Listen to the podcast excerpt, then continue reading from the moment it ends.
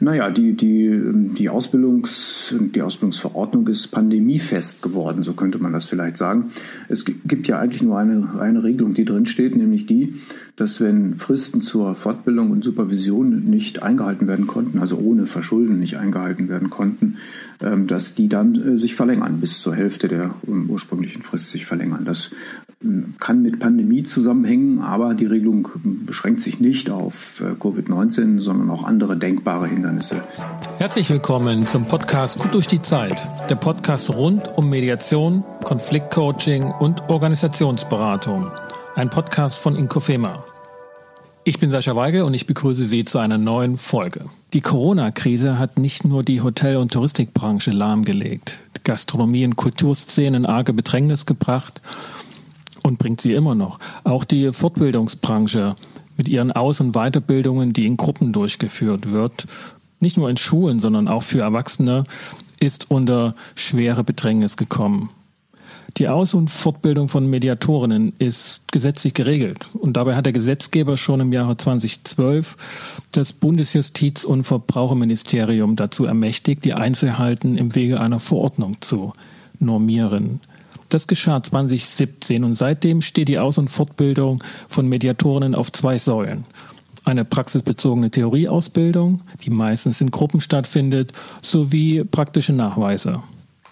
Beide Säulen sind mit Fristen und Zeiträumen versehen worden, die einzuhalten sind. Das ist in Pandemiezeiten nicht so einfach.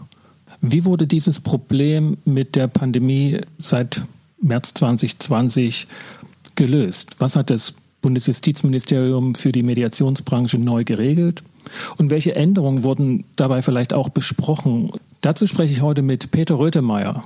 Er ist Mitarbeiter im niedersächsischen Justizministerium, Mediator und langjährig engagiert in der Justiz- und Mediationspolitik. Schönen guten Tag, Herr Peter Röthemeyer. Hallo, Herr Dr. Weigel. Herr Röthemeyer, woran arbeiten Sie im niedersächsischen Justizministerium? Ja, also ähm, ich ähm, leite ein Referat, das zuständig ist für Prozessrecht, Zivilprozessrecht im Schwerpunkt und ähm, außerdem auch für ADR, also außergerichtliche Streitbeilegung im Allgemeinen. Ähm, das ist ähm, ja ein ziemlich großer Arbeitsbereich und damit unterscheidet sich die niedersächsische, die niedersächsische Justiz von anderen Landesjustizverwaltungen, glaube ich. Und das geht zurück vor allem äh, darauf, dass Niedersachsen schon sehr lange äh, man kann sagen, engagiert ist in Sachen Mediation. Wir haben als erstes Bundesland 2002 die Mediation ins Gericht geholt. Ähm, wir veranstalten Konfliktmanagement-Kongresse und manches mehr. Also auf Basis dieser langen Tradition ist das ein ziemlich weit ausge, ausgearbeiteter, äh, ausgeweiteter Arbeitsbereich. Mhm. Sie sind also nicht nur aus einer Herzensangelegenheit Beobachter in der Mediationsentwicklung, sondern in Ihrer Arbeit auch im Bundesland engagiert und ein aufmerksamer Beobachter auf Bundesebene. Was hat sich jetzt geändert in der neuen Verordnung oder Ergänzung zur Verordnung, die der Bund erlassen hat im Juli 2020? Naja, die, die, die, Ausbildungs, die Ausbildungsverordnung ist pandemiefest geworden, so könnte man das vielleicht sagen. Es gibt ja eigentlich nur eine, eine Regelung, die drin steht, nämlich die, dass wenn Fristen zur Fortbildung und Supervision nicht eingehalten werden konnten, also ohne Verschulden nicht eingehalten werden konnten, dass die dann äh, sich verlängern, bis zur Hälfte der ähm, ursprünglichen Frist sich verlängern. Das ähm, kann mit Pandemie zusammenhängen, aber die Regelung beschränkt sich nicht auf äh, Covid-19, sondern auch andere denkbare Hindernisse sind damit umfasst. Es ist also eine allgemeine Regelung, die ja, die Schwierigkeiten, an denen man kein, keine Verantwortung, kein Verschulden trägt, auffängt. Mhm. Ist denn das so ein drängendes Problem gewesen, dass das jetzt geändert werden musste?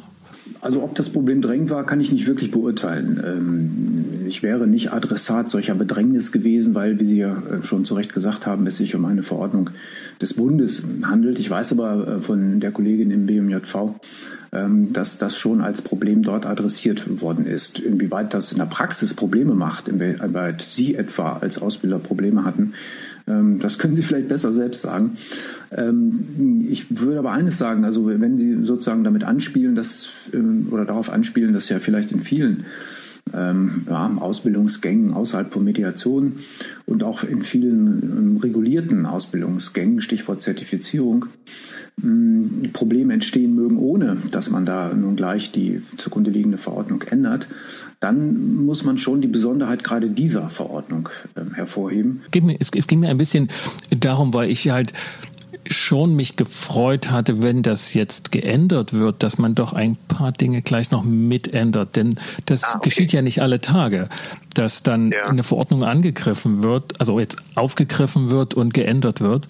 Ähm, und daher hatte ich so die leise Hoffnung, dass man ein paar grundlegende Dinge mit erledigt, sage ich es mal so, die sich gezeigt haben als problematisch. Was meinen Sie damit? Zum Beispiel eben die äh, Konstruktion der Selbstzertifizierung war, also ist einfach eine sehr eigenartige. Vielleicht können wir da dann nochmal genauer drauf eingehen. Aber ja. war das überhaupt ein Thema? Wäre das Nein. Das konnte deswegen kein Thema sein, weil diese Grundkonstruktion, die Sie ansprechen und die auch ich für kritisch halte, gesetzlich vorgegeben ist. Man hätte also das Mediationsgesetz ändern müssen, wenn man an der Grundkonstruktion etwas hätte, hätte, hätte etwas ändern wollen. Ja, da war der Verordnungsgeber einfach gebunden und es gab auch, ja. abgesehen davon, dass es vielleicht gar keine Intention im Ministerium gibt, auch gar keine Möglichkeit, dort kleine Nebenstraßen einzubauen, um dieses Konstrukt also, der Selbstzertifizierung ähm, mhm. Ja, schon technisch war das nicht möglich, äh, Nebenstraßen einzubauen. Ähm, man kann allerdings sagen, dass dieses Problem oder die Betrachtung dieses Problems dazu beiträgt, ähm, ja, sich die Schwachpunkte der Konstruktion noch mal etwas besser deutlich zu machen. Denn darauf wollte ich eben hinaus.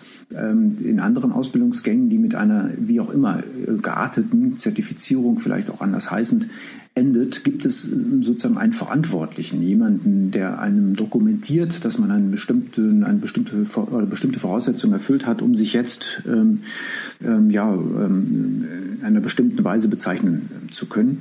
Den Zertifizierer, um es technisch zu sprechen, die Zertifizierungsstelle.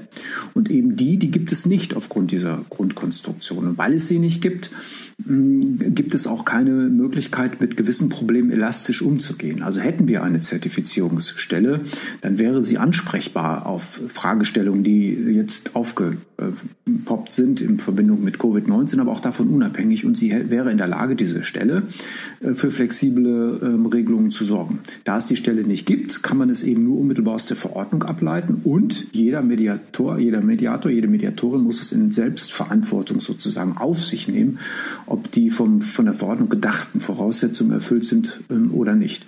Es fehlt also die Elastizität, die sich in anderen ähm, Ausbildungsgängen ganz selbstverständlich einstellt. Ah, und das ist ja, das ist ja die paradoxe Auswirkung, dass der Gesetzgeber oder Verordnungsgeber äh, zunächst sich ja freimachen wollte von solchen Pflichten in der Verwaltung und in der Regelung, wenn sie eine Zertifizierungsstelle einrichtet, also eine öffentliche, und damit ja. nichts mehr zu tun hat. Ähm, und jetzt hat man so eine Stelle nicht, die jetzt im Wege von Einzelfallregelungen oder per Allgemeinverfügung dann solche Fristen verlängern kann und muss jetzt direkt in die Verordnung eingreifen. Ja, das, das kann, man so, kann man so zusammenfassen. Und äh, dieses Eingreifen in die Verordnung äh, ja, führt dann nicht unbedingt eine befriedigende Situation herbei, denn also, das ist nun mal das Eigenart, der Eigenart von gesetzlichen oder auch Verordnungsregelungen, dass sie nicht wirklich den Einzelfall ganz präzise regeln können, sondern allgemeine Formulierungen wählen müssen. Und ähm, in dieser Verordnung, auch in dieser geänderten Verordnung, ähm, haben wir es dann mit dem Verschuldensbegriff zu tun. Ähm, wann aber ist, auch unter Covid-19, die Versäumung einer Frist unverschuldet? Was muss ich tun? Was hätte ich tun müssen, um vielleicht doch noch eine, ähm, eine Fortbildung ähm, genießen zu können. Ähm, all, all diese Fragen, die kann man nicht adressieren. Da gibt es niemanden, der einem das verbindlich sagen kann. Und dann nehmen die Marktbeteiligten sozusagen ein Risiko auf sich, das es äh, bei einer anderen Konstruktion nicht gäbe. Mhm. Und das bedeutet jetzt, dass es also kein Freifahrtschein ist, zu sagen, okay, solange jetzt die Pandemie ist, ähm, muss ich mich nicht um meine Fortbildungspflichten oder um praktische Fälle kümmern, sondern muss das an den Begriff des eigenen Verschuldens im Angesicht dieser äußeren Entwicklung ähm, dann selbst abschätzen. Das bedeutet aber auch, und, und wenn ich die Regelungen nehme, da die im Paragraph 8 eingefügt wurde, da steht ja nichts von Pandemie. Also das heißt, jegliches Unverschulden, unabhängig jetzt von äh, pandemischen Auswirkungen, dass man sich nicht ähm, in, der, in einer Präsenzveranstaltung treffen darf, äh, kann, würde jetzt mit dazukommen. Ja, das ist bewusst so gemacht. Das finde ich auch gut. Ähm, es wird ja andere Situationen geben. Also als Beispiel ist dann Erdbeben oder so genannt. Ähm, und warum soll man dann nicht gleich eine Regelung schaffen, die ähm, ja für alle solche denkbaren Störungen eine, eine Grundlage schafft zu navigieren. Ähm, aber wie gesagt, in sich trägt es eben dieses, dieses eben geschilderte Problem, für das jetzt der Verordnungsgeber nichts kann. Wie gesagt, das hat er im Gesetz vorgefunden. Auf der anderen Seite muss man sich allerdings immer auch klar machen, ähm, dass ja, vielleicht die Sorge, die sich damit verbindet, nicht so groß sein sollte. Denn eben weil es keine Zertifizierungsstelle gibt, weil es keine Aufsicht gibt sozusagen, ähm, gibt es ja auch keine Sanktionen, jedenfalls keine staatlich irgendwie gelenkten äh, Sanktionen, wenn man tatsächlich verstößt. Die Grundkonstruktion ist ähm, ja auf, eine andere, auf einen anderen Weg der Kontrolle angewiesen, hat das ja auch expliziert äh, der Gesetzgeber, ähm, nämlich auf das Wettbewerbsrecht. Das heißt also, ähm, es müsste dann schon eine Mediatorin die andere oder den anderen darauf in Anspruch nehmen, die, die Bezeichnung zu unterlassen, ähm, aufs Wettbewerbsrecht gegründet. Ähm, ja, und das, das hören wir ja nicht. Also, also ich weiß nicht, ob Ihnen Fälle bekannt sind. Mir sind keine bekannt, dass solche Klagen geführt werden. Das heißt also, die Sorge, dass da etwas passieren könnte, die ist vielleicht jetzt auch nicht so sehr groß. Ich verstehe auf der anderen Seite auch, dass die betroffenen Menschen Rechtssicherheit haben wollen. Ähm, gestern hat das äh, BMJV eine, eine Konferenz abgehalten, wo es auch um diese Fragen ging. Und da war ein Studierender äh, von der Fernuni in Hagen, der äh, sagte, ja, ich würde schon ganz gern wissen, mm, ja, was ich, welche Voraussetzungen ich genau erfüllen muss und ähm, möchte mich ungern auf so ähm, Auslegungsmöglichkeiten verweisen lassen. Ich brauche Rechtssicherheit. Also, also das verstehe ich. Aber wie gesagt, das geht ähm, gegen die Grundkonstruktion, die man dann eben ähm, ändern müsste, wenn man diese Rechtssicherheit herbeiführen wollte. Ja, ja, also äh, mir sind da, mir sind da auch keine Fälle bekannt und wenn, dann, dann sind das allenfalls solche äh, eher individuellen Themen und die, die jetzt nicht zu einem, sage ich mal, gesellschafts- oder branchenweiten Problem führt. Die Grundkonte oder die Grundidee, die kann ich gut verstehen, also über diese ähm, Vorgehensweise habe ich also habe ich damals auch meine meine Promotion angefertigt, ne? So die, diese Idee des des aktivierenden Verwaltungsstaates, der die Zivilgesellschaft einbindet und Freiheiten einräumt, die ja das ja ganz auf dem Wege oder in der Parallele zu den Mediationsgedanken stand. Aber in der Praxis funktioniert das in dem Fall hier überhaupt nicht, weil ich glaube, zwei Punkte sind, sind da ganz entscheidend. Zum einen ist es für die Mediation gar kein relevanter Bereich. Also ein Mediator guckt nicht auf den anderen, weil der ihm Fälle wegnimmt, denn beide haben keine in aller Regel. Es gibt halt nur ganz wenige, die wirklich praktisch arbeiten und engagiert werden. Es ist also kein, kein, kein wirklicher Wettbewerb da äh, für, für Mediatoren. Es ist also kein wirtschaftlicher Wert dahinter, der, der nennenswert auf Gesellschaftsebene ist, sondern es ist für einzelne Mediatoren so, aber nicht für die Masse. Und der zweite ist, woher sollen die wissen, was der für eine Ausbildung gemacht hat? Und wie er die Fortbildung hat. Also ich komme gar nicht ja. als Mediator an die Informationen ran, weil die gar nicht öffentlich sind. Ja, also jedenfalls nur unter großem Aufwand. Also rein theoretisch könnte man denken daran, dass ja ja, dass der, ja, also dass ja der, der Mediant jedenfalls einen Anspruch darauf hat, das ist im Gesetz ja geregelt, etwas zu erfahren über die Ausbildung seines Mediators und über so einen Weg könnte man an Informationen heranbekommen. Aber ich habe auch den Eindruck, dass das sozusagen der, der, der ethischen Einstellung der Mediatorenschaft widerspricht, ähm, ja, sozusagen auf so, so eine Weise den Kollegen, die Kollegin zu diskreditieren. Das passt nicht zum Denken und ähm, anders zum Handeln könnte, könnte der Einzelne vielleicht dann sehen oder auch ein Verband dann sehen, wenn, ähm, ja, wenn ein, ein Mediator, eine Mediatorin sichtbar Schaden anrichtete. Wenn also Mediation nicht nur schiefgehen, ähm, da stellt sich immer die Frage des Maßstabs, äh, was heißt schiefgehen, aber ähm, in dem Sinne schiefgehen, dass, dass grundlegende Pflichten verletzt werden. Also um ein Beispiel zu nennen ist, äh, der Mediator plaudert munter aus, was er in vertraulicher Sitzung bekommen hat in einem öffentlichen Interview oder so. Also wenn es so etwas gäbe, dann hätte man sozusagen Anlass zu handeln. Aber auch dann müsste man ja nicht unbedingt über die, die Frage der Zertifizierung gehen, sondern über ähm, ja, beim Pflichtverstoß unmittelbar äh, ansetzen. Also das ist schon insgesamt, ähm, äh, ja, insgesamt eine etwas schwierige Situation. Also dieses Kontrollkonzept, das funktioniert natürlich in der Praxis nicht. Das, mhm. wie, wie, wie schätzen Sie das allerdings ein? Und das ist ja der zweite, die zweite Stoßrichtung dieser Grundidee des aktivierenden Staates, der auch die Gesellschaft sozusagen, die Zivilgesellschaft da ähm, in die Pushen bringen will, durch dieses Nicht-Regeln und Nicht-Schaffen einer öffentlichen oder halböffentlichen Zivilstelle, wie, zum, wie eine Kammer für Ärzte oder Rechtsanwälte, gibt es ja auch eine gewisse Sogwirkung, dass die Mediatoren sich zusammenschließen. Und das haben sie ja schon längst getan. Das ist schon weit vor diesem Mediationsgesetz geschehen. Es gibt große Bundesverbände. Sie haben jetzt auch so eine Stelle eingerichtet, Qualitätsverbund Mediation. Also hat die Sogwirkung die Fähigkeit, dass sich die Mediatorinnen untereinander privat eine solche Zertifizierungsstelle schaffen? Naja, das, das wäre ja die Hoffnung des Gesetzgebers ähm, und diese Hoffnung ähm, ist ja ähm, acht Jahre alt. Ähm, das war ja damals schon sozusagen angelegt. Hm, also man muss vielleicht zur Gesetz, Gesetzesgeschichte auch nochmal sagen, ähm, das ist ja nicht eine Idee, die sozusagen im Referentenentwurf und im Regierungsentwurf schon drin war und ausdiskutiert worden wäre mit allen Beteiligten.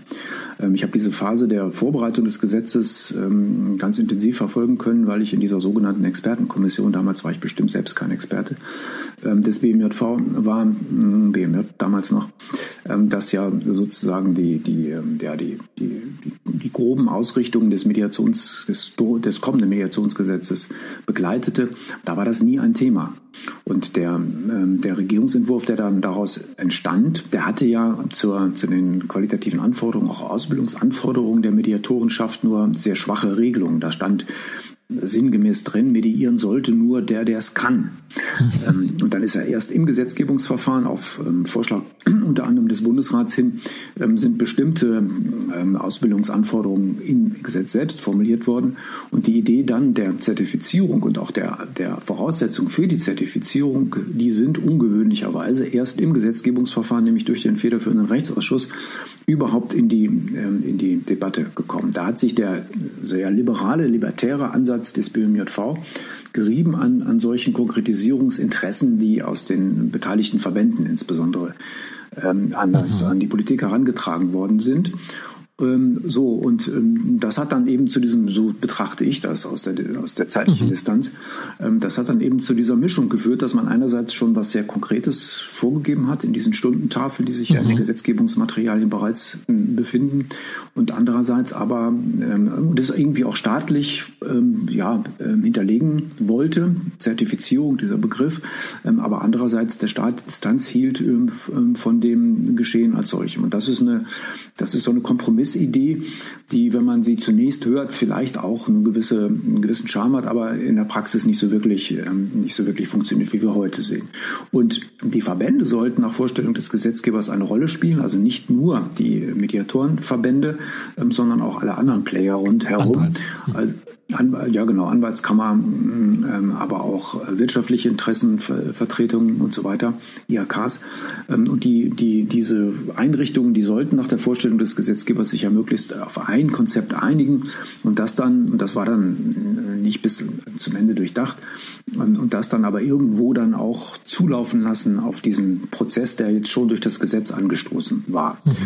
So, und ähm, ich weiß aus der Distanz in dem Fall, hm, dass es da viele Versuche gehabt, äh, unter den angesprochenen Institutionen viele Versuche gegeben hat, sich auf ein Konzept zu einigen. Das hat dann aus verschiedenen Gründen nicht wirklich gut funktioniert.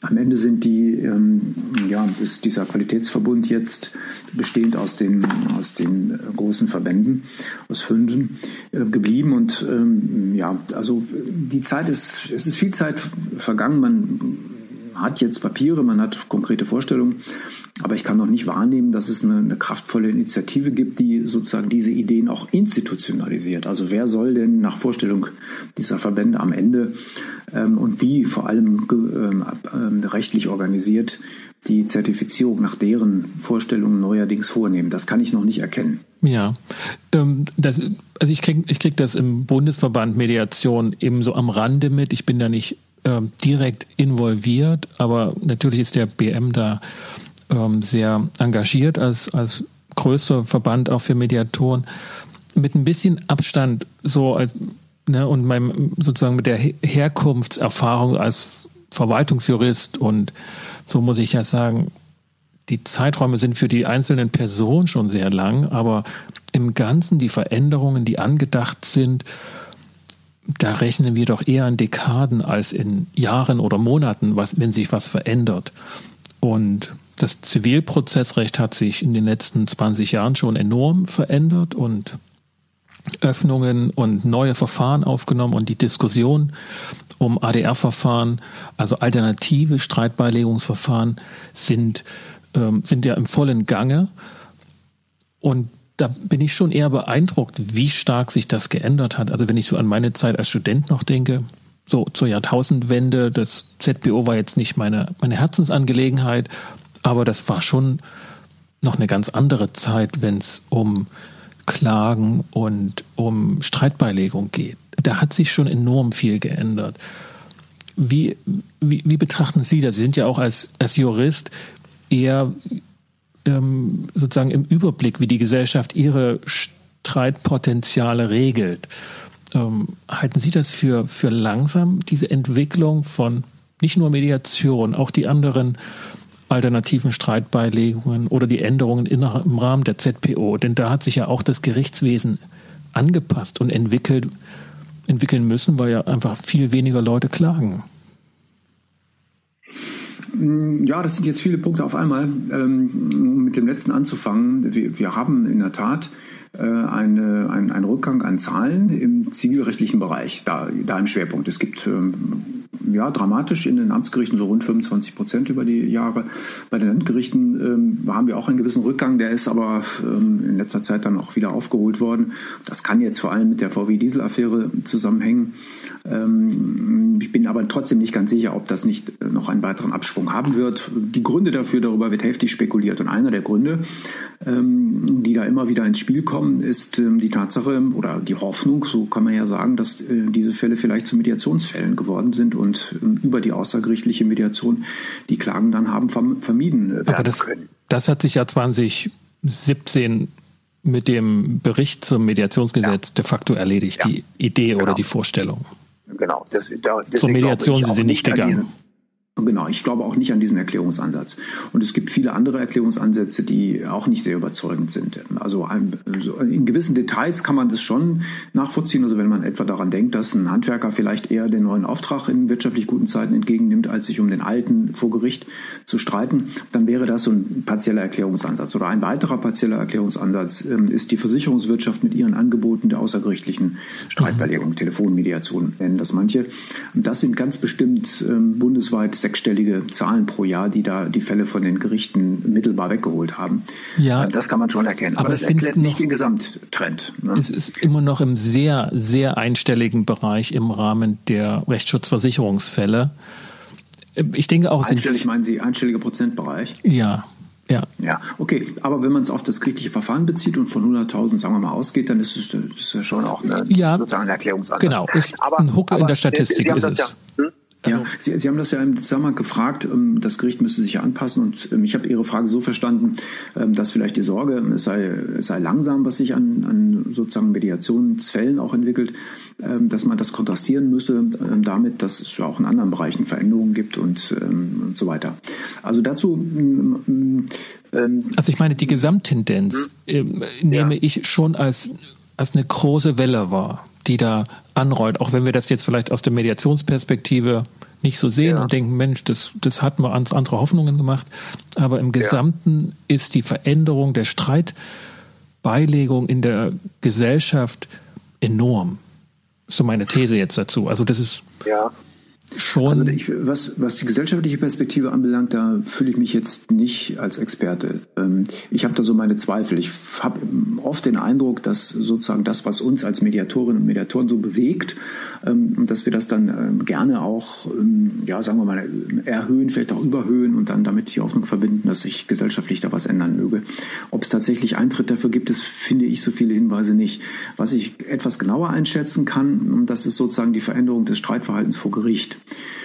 Und da denke ich schon, dass jedenfalls, ähm, ähm, wenn man die, die, die professionellen Player im Gerichtsverfahren nimmt, also die Richterinnen und Richter und die Rechtsanwältinnen und Rechtsanwälte, dass sich da im Bewusstsein mancher doch einiges verändert hat. Also wir sind inzwischen, wenn man jetzt so 20 Jahre rechnet, sind wir im Gericht elastischer geworden, was die, ähm, ähm, ja, was die Behandlung von Interessen, mal so ganz allgemein gesprochen, ähm, anbelangt. Da haben wir Expertise erworben und sind in der Lage, den, den Bedürfnissen der Parteien besser gerecht zu werden, als das davor ähm, der Fall gewesen ist. Das gilt jetzt auch nicht absolut. Ähm, wir haben auch in den Gerichten selbstverständlich immer auch noch Leute, die sagen, ich bin Richter und ich entscheide und alles andere ist mir, liegt mir fern. So.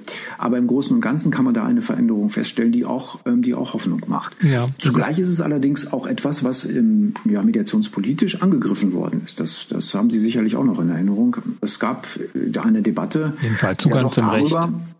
Ja, ja, also es, es war auch so ein Wettbewerbsgedanke. Ne? Das Gericht bietet Mediation an und nimmt uns damit die Fälle weg. Das ah, war schon eine ja, stabile. Position im Gesetzgebungsverfahren. Und Sie erinnern sich, wir, wir mussten ja, also wir Länder mussten ins, ähm, in den Vermittlungsausschuss, um die Mediation im Gericht zu retten. Genau, dass es keinen Mediationsrichter gibt oder Richtermediator. Das, glaube ich, war der Begriff in Niedersachsen im Modell. Ja. Äh, sondern das wurde dann der Güterichter. Das ist es diese Entwicklung gewesen, die Sie meinen? Das ist die Entwicklung, die ich meine. Ähm, und ähm, ja, der, der Bundestag hatte es so beschlossen, dass ähm, es so gedeutet werden konnte, dass Mediation nicht mehr stattfindet im Gericht. Und äh, das wurde zwar anders begleitet, aber der Gesetzestext war aus unserer Sicht durchaus so zu interpretieren. Also haben wir, und das war, ein, das war nicht einfach, also gegen einen einstimmigen Bundestagsbeschluss den, den Vermittlungsausschuss anzurufen, das war schon, also da war auch Niedersachsen federführend, das war schon ein Kraftakt, der am Ende funktioniert hat mit diesem Kompromiss, der uns jetzt diesen etwas schwierigen Begriff des Güterichters gebracht hat. Aber in der Sache findet Mediation statt. Und das halte ich bis heute für auch absolut richtig und ähm, unverzichtbar. Ich denke da immer an Watzlawick wir haben eben den Hammer und wir haben eigentlich nur den Hammer und wir sind auf die Zulieferung von Nägeln angewiesen. Und wir kriegen aber zum Teil eben Schrauben. Und wenn wir diese Schrauben mit dem Hammer in die Wand hauen, ist das nicht gut für, für die Schraube und für die Wand und auch nicht für den Ruf des Handwerkers. Also müssen wir uns den Schraubendreher anschaffen. Ähm, oder wir müssen über das Lieferungsverhalten nachdenken. Ne? Wie können wir es schaffen, dass wir demnächst ähm, gar keine Schrauben mehr kriegen, sondern nur noch Nägel? Das ist die Alternative. Mhm. Und, und wenn Sie schon den Hammer ansprechen, und wir die, die Lernerfahrung Covid-19 hier haben, dann können wir auch an The Hammer and the Dance denken, dass wir eben ja. auch im Gericht mehr mehr den, die Streit oder die Streitentscheidung gemeinsam und in diesem Sinne ganz metaphorisch tanzend entwickeln können, wie das ja auch in der Mediationsszene schon von Edwatzke formuliert wurde, der transgressive Tanz ähm, ja, als Mediationsstil. Ähm, vielleicht gibt es da Entwicklungen. Ähm, also das war, das war auf jeden Fall der, der, der Punkt, dass der Güterichter da ähm, entwickelt wurde und, und diese, dieser Wettbewerbsgedanke zwischen Richter, Mediatoren oder Gerichtswesen und privaten Mediatoren. Ähm, ich bin mir nicht sicher, ob das tatsächlich für, für, für, die, für das Aufkommen von Mediation in der Zivilgesellschaft mehr Fälle gebracht hätte oder bringt, weil, weil Fälle gibt es an sich genug. Ähm, und Sie haben in Ihrem neuen Beitrag zu dieser Verordnungsänderungen auch auf ähm, Herrn Steinbrecher, der dazu was geschrieben hatte, dass einfach die Perspektive noch nicht richtig eingenommen ist, die Nutzerperspektive, sondern es ist eher so die Mediatorenperspektive gewesen und dass dort einfach die Mediation hakt. Und ich weiß nicht, ob wir da jetzt die Zeit noch haben, das richtig ähm, in der Tiefe anzusprechen, aber das ist ein Thema, was, was mich schon umtreibt, dass eben die Perspektive der Mediatoren auf das, was jetzt gut wäre in dem Konflikt und den Vorschlag unterbreiten, Mediation durchzuführen und, und was die Vorteile sind, dass das noch nicht ähm, das betrifft und den Punkt trifft, der, den die Konfliktbeteiligten haben. Ja, das glaube ich auch. Also ähm, wir haben das ähm, lange, vielleicht zu lange als reines Informationsproblem verstanden. Die Leute kennen Mediation nicht und verwechseln es mit Meditation. Das ist eine, eine, eine Bemerkung, die ich nicht mehr hören kann, obwohl ich sie jetzt gerade selbst verwende. Also ähm, es gibt genügend Hinweise darauf, dass die Menschen schon gut verstehen, was damit verbunden ist. Ähm, also nicht nur die, die, ähm, der Rechtsreport von Roland mit Einsbach zusammen, der ja das immer gut misst, der uns ja zeigt, dass es einen großen Prozentzahl also einen steigenden um 70 Prozent gibt von Menschen, die das schon gut ähm, einschätzen können, also nicht nur wissen, sondern auch einschätzen können. Das Problem ist, glaube ich, ähm, einerseits, dass wir es als Menschen schwer schaffen, aus dieser abstrakten Überzeugung, die wir haben, ähm, ja, es ist nicht schlau, ein Gericht anzurufen. Da kostet mich ein Streit um 500 Euro 420. Ist das vernünftig? Äh, eher nicht. Ähm, also dieses abstrakte Wissen, das wir haben, dass auch unsere Interessen äh, da besser Berücksichtigung finden können, wenn wir uns unmittelbar auseinandersetzen, ähm, dass dieses abstrakte Wissen der Vorteilhaftigkeit von ADR sich dann immer bricht an dem einzelnen konkreten Fall. Das ist mein Eindruck. Wenn ich dann, ich kann auch an meine eigenen Konflikte dabei denken. Ähm, ich würde jetzt auch für den einen oder anderen sagen, jetzt wo ich Mediation kenne und obwohl ich jetzt Mediation kenne, können, nee, das hätte damals mit dem nichts gebracht. Also irgendwie sind wir nicht in der Lage, sozusagen aus der abstrakten Vernunft zur konkreten Vernunft zu kommen. Das ist irgendwie Psychologie. Das hat vielleicht auch mit diesem doch sehr starken Wunsch zu tun, ja, nicht Verantwortung zu tragen für die Konfliktbearbeitung, sondern das zu delegieren. Und, und, ne? Ich gehe nicht mit der These, dass Parteien, die zu Gericht gehen, ihre Eigenverantwortlichkeit an der Tür abgeben.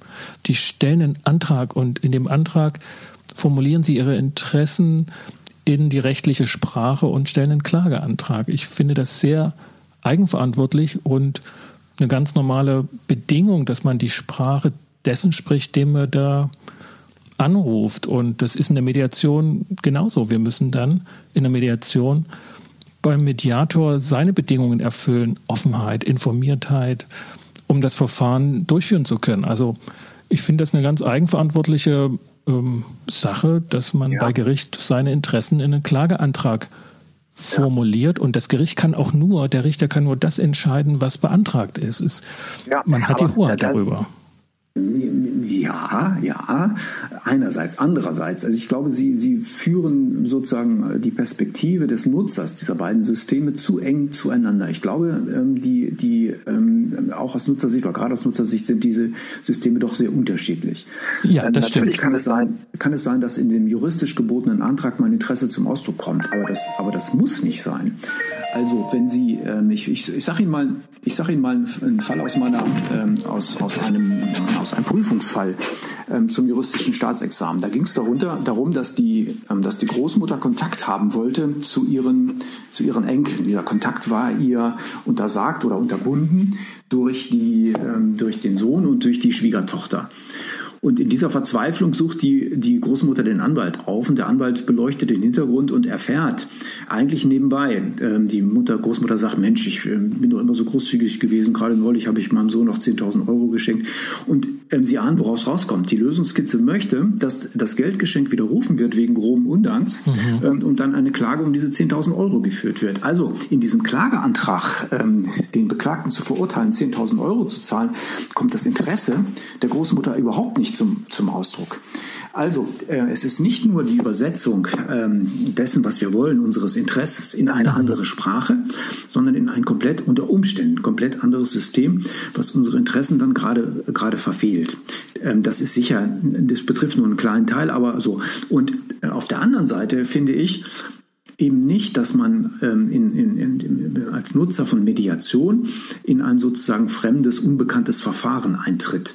Äh, eine Mediation, die gut ist aus meiner Sicht, die lässt auch ähm, Raum für die Medianten Einfluss zu nehmen auf das, was in der Mediation geschieht. Jedenfalls im Detail. Der Mediator, da gebe ich Ihnen recht, ähm, der bietet sein Produkt an und er kann ja auch nicht aus seiner Haut und ähm, ist auf eine bestimmte ein bestimmtes Vorgehen angewiesen.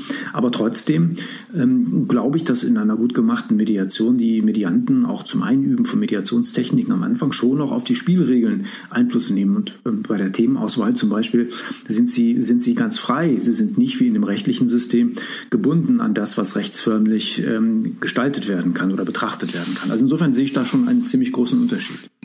Der Chor. Ich, ich meine, ich bin ja auch Mediator aus, aus Leidenschaft und ja ähm, arbeite auch nicht mehr in der Rechtsberatung oder ne, übernehme keine Prozessfälle, sondern habe mich auf Mediation spezialisiert und daher kann ich dem kann ich dem ganz viel abgewinnen. Ich glaube nur, dass die diese Gegenüberstellung, die lange Zeit gemacht wurde und immer noch auch Mediatoren prägt, auch gerade in der Ausbildung, diese Unterschiede so zu kontrastieren, ja. dass die einseitig sind. Also ähm, da gibt es viele Dinge, die unsere Perspektive aus der Mediation verändern können, wo wir eine Idee entwickeln können. Ah, okay, deshalb sind wir vielleicht nicht in dieser Form, ich nehme jetzt mal das Wir als Gesamtmediatoren, ähm, ja. so oft beansprucht. Also da gibt es schon ein paar Punkte, die, die, ne, die werden dann einfach nicht gesehen. Also zum Beispiel das, das Thema Nullsummenspiel, dass man in der Mediation was Neues kreieren kann, das stimmt. Und dass das Recht oder die Gerichtsentscheidung ein Nullsummenspiel sei, das ist einfach nicht richtig. Mhm. Das Urteil selbst ist ein Mehrwert, der vorher nicht da war. Und der ist für die Gesellschaft ja. wichtig. Und ja. deshalb wird das auch im Namen des Volkes ähm, erlassen. Und da werden die Parteien in den Kontext gestellt und auch entschieden. Und Mediation ja. hat halt ein sehr subjektives, versubjektivierendes äh, Verfahren und das hat auch seine Schwierigkeiten. Ja, also völlig klar, völlig klar. Also ähm, das gerichtliche Verfahren hat einen sehr hohen Wert und der hat auch, das gerichtliche Verfahren hat auch ähm, eine, eine grundgesellschaftliche Bedeutung. Es ist sozusagen ja Reflex ähm, ja, des Gewaltmonopols des Staats. Wenn der Staat den Bürgern verbietet, ihren Konflikt mit Gewalt auszutragen, dann muss der Staat selbst auch ein Verfahren anbieten, das, das ähm, ja die Konfliktlösung alternativ herbeiführt, alternativ zur Gewalt in dem Fall. Das ist das ist, das ist eine ganz zentrale, eine ganz zentrale Aufgabe, die darf man auf gar keinen Fall ähm, äh, weniger wertschätzen. Ähm, ich weiß nur nicht, ich weiß nur nicht, ob sozusagen das Wissen darüber ähm, äh, bei den Mediatoren dazu führen sollte, dass sie ähm, ja ihr eigenes Produkt dem Markt gegenüber besser platzieren könnten, als sie es jetzt das in ihrer bloßen Ablehnung des gerichtlichen Verfahrens aus ihrer Analyse heraus tun. Ja, also das, das können Sie mit Sicherheit tun. Was das Gegenstück, wenn man es kontrastiert auf einer auf einer Gesamtperspektive oder auf einer Beobachterperspektive, wenn das Gerichtsurteil ähm, einen gesamtgesellschaftlichen Wert hat und Mediation da sozusagen im Kontrast dazu steht, dann würde man deutlicher erkennen, das ist wirklich ja nur für die Anwesenden eine Entscheidung, die dort im Verfahren auch getroffen und entwickelt wurde. Also schon, wenn das Vertreter von einem Gremium sind, sind die anderen Gremien oder nach einem neuen Wahljahr schon gar nicht mehr dran gebunden. Also Stichwort Betriebsrede oder Stichwort ja. ähm, politische Entscheidungsgremien. Und dann kriegt man mit, ah, diese Haltung oder diese Idee, dass Mediation so ein gesamtgesellschaftliche Impetus hat, dass der ein wenig überzogen ist. Die einzelne Mediationsentscheidung ist nur für die Beteiligten, die dort am Tisch saßen, relevant und in dieser Form auch ähm, teilweise ähm, alleinmachend und vereinsamend, wenn man mal an strukturelle ähm, Diskriminierungsthemen denkt. Ne? Man kann halt nicht einfach in einem Unternehmen bei Diskriminierungsfällen Mediation einfach so durchführen und dort die Personen, die vielleicht isoliert oder gemobbt oder dergleichen wurden, nochmal isoliert und allein macht. Das wissen auch alles Mediatoren, ne? also das kann man auch, das kann man auch gut bearbeiten. Man muss sich nur dessen, dessen klar sein, dass das strukturell in der Mediation anders angelegt ist, als dass ja Mediatoren häufig annehmen, dass so ein so, ein, so eine Mission von gesamtgesellschaftlicher Weiterentwicklung stattfindet. Ich glaube, das ist eine Illusion. Naja, also um, um dieses Beispiel aufzunehmen, ähm, es, es ist, glaube ich, nicht sozusagen das hohe Lied auf Justiz, dass Justiz ähm, diesen, diesen Mobbing-Fall besser verarbeiten würde. Müsste man sich im Detail angucken. Ich glaube eher, dass es eine Frage der Flexibilität der ADR-Methode ist. Ähm, wenn, ich, wenn ich als Mediator den Konflikt, der an mich herangetragen wird, unkritisch als den zwischen zwei Personen nehme und das Systemische nicht erkenne, jedenfalls dem nicht Rechnung trage, dann mache ich vielleicht was falsch. Ähm, dann ähm, muss ich vielleicht Methoden der Klärungshilfe anwenden oder muss die Mediation als solche, als taugliches Instrument in Frage stellen. das ist sozusagen eine Frage der, der, der Produktqualität ADR. Ähm, und bedeutet nicht rückspiegelnd unbedingt Überlegenheit ähm, des gerichtlichen Verfahrens, wie ich überhaupt diese gesellschaftliche Bedeutung von Justiz natürlich mit Luhmann und des Rechts mit Luhmann ähm, äh, absolut teile, aber ja doch auch dem Einzelnen nicht, zumuten möchte, sozusagen seine Interessen im Gerichtsverfahren preisgeben, zu, äh, preiszugeben zugunsten einer ja, gesellschaftlichen Funktion der, der Justiz. Da wird es schwierig für mich. Da habe ich doch eher so den Einzelnen äh, vor Augen und Verständnis für seine Bedürfnisse. Mhm. Ja, ja, vielleicht können wir jetzt sozusagen ähm, für diesen Podcast sagen, die letzten Jahre oder Jahrzehnte waren geprägt, äh, die eigenen sozusagen Profilierungen deutlich zu machen. Also was ist das Rechtswesen im, im, in dem einen Kern und das, die Mediation im anderen. Und es hat eher so eine ja. Profilierung und Kontrastierung gegeben und dass man sich vielleicht jetzt in den nächsten 20 Jahren wieder an den Tisch setzt und guckt sich gegenseitig die eigenen Beschränktheiten an. Ähm, und das hat eben äh, auch dort die unterschiedlichen Ebenen von persönlichen Beschränktheiten und, und, und Verfahren oder gesellschaftlichen Ebenen. Und dann kann da beides was gut zusammenwachsen wahrscheinlich. Ähm. Ja, ja, durchaus. Also das, es, es ist jedenfalls Innovation, das kann man, das haben Sie zwischendurch auch mal angesprochen. Ähm, es ist eine Dynamik da, die ich auch sehe, ähm, auch innerhalb der ADR und das ist auch gut so. Ich finde es nicht unbedingt zwingend gut, wenn man sich dafür einsetzt, ganz fest zu klopfen, was Mediation ist und was eben nicht Mediation sei und so weiter. Ich glaube, ähm, dieser Bereich ist auf Kreativität äh, noch angewiesen, ist dynamisch und es werden Formate entwickelt, die, die vielleicht immer besser und feingegliederter auf die, äh, auf die Bedürfnisse der Betroffenen und der Betroffenenkreis wird dabei auch größer gezogen in bestimmten Kontexten passt. Ne? Und das gerichtliche Verfahren ist da allerdings nur begrenzt anpassungsfähig. Ähm, das Produkt Justiz ist so betrachtet eigentlich klarer. Es wird, so könnte man kritisch sagen, allenfalls verwässert, dadurch, dass ähm, ja, der Einigungsauftrag ähm, parallel eben auch noch in den Blick zu nehmen ist vom, äh, vom Richter. Aber das Kernprodukt der Justizdienstleistung ist so gesehen klarer. Herr Röthemeyer, das hat Freude gemacht und war hochinteressant. Ja, ganz meinerseits. Vielen Dank. Wir, wir sind durch die Themen ähm, hindurchgeschlittert ähm, und wir werden uns da nochmal Zeit nehmen, die Einzelheiten zu vertiefen, weil das Not tut. Ja, sehr gerne. Wenn Sie, liebe Zuhörerinnen und Zuhörer, keine Episode mehr verpassen wollen ähm, dann abonnieren Sie doch einfach diesen Podcast und vergessen nicht, Ihren Freunden und Kollegen Bescheid zu sagen, dass es hier um Mediation, Konfliktcoaching und Organisationsberatung geht. Schreiben Sie mir Ihre Gedanken, Ihr kritisches Feedback einfach an eine E-Mail. Für den Moment bedanke ich mich, dass Sie dabei waren und verabschiede mich auch von Ihnen, Herrn Röthemeyer, mit den besten Wünschen. Bleiben Sie gesund und bis zum nächsten Mal. Tschüss, Herr Weigel. Tschüss.